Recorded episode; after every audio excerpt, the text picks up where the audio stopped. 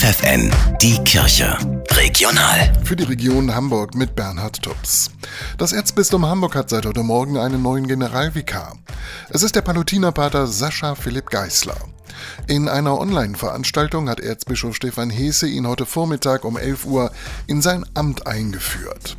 Geißler ist Nachfolger von Ansgar Thiem, der seit 2013 Generalvikar des Erzbistums Hamburg war.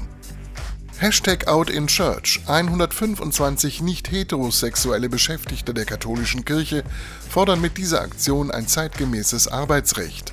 Denn es kann sie immer noch den Job kosten, wenn sie sich als schwul oder lesbisch outen.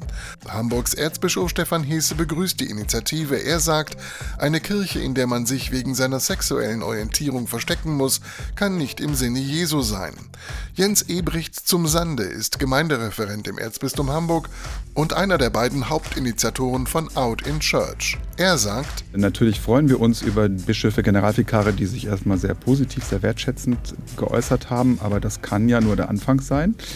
Denn unsere Forderungen und unsere Erwartungen gehen ja über so Sonntagsreden noch ein bisschen hinaus. Die Corona-Pandemie bedrückt zunehmend Eltern und Schüler in Hamburg.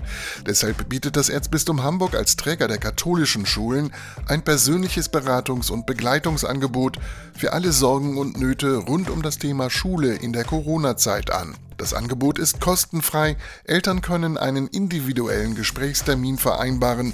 Klickt Corona-Elternberatung at erzbistum-hamburg.de.